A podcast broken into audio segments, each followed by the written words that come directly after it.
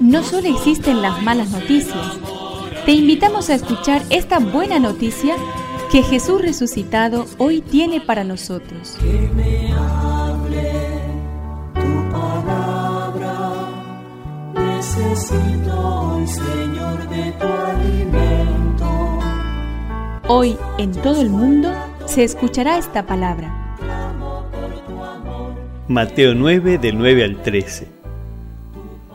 Jesús vio a un hombre llamado Mateo que estaba sentado a la mesa de recaudación de impuestos y le dijo, Sígueme. Él se levantó y lo siguió.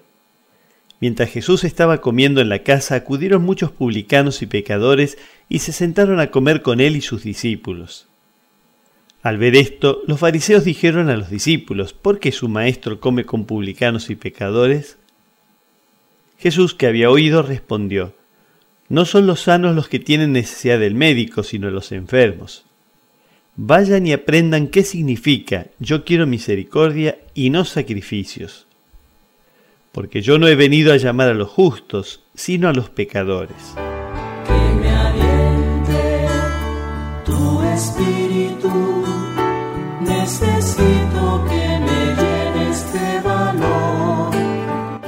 Probablemente Mateo nunca pensó que un hombre de Dios, aclamado en todas partes como profeta, podía mirarlo a él, un recaudador de impuestos, despreciado por todos, para asociarlo a su tarea de acoger y promover el reino de Dios.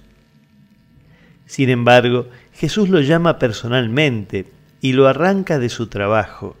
Sígueme. No le interesan en su grupo los sacerdotes del templo, seguros de su religión e indiferentes a toda nueva llamada de Dios. Tampoco maestros de la ley, sabios autosuficientes, incapaces de sufrir con el pueblo. Para abrir camino al reino de Dios busca hombres de corazón sencillo y sincero, dispuestos a seguirlo.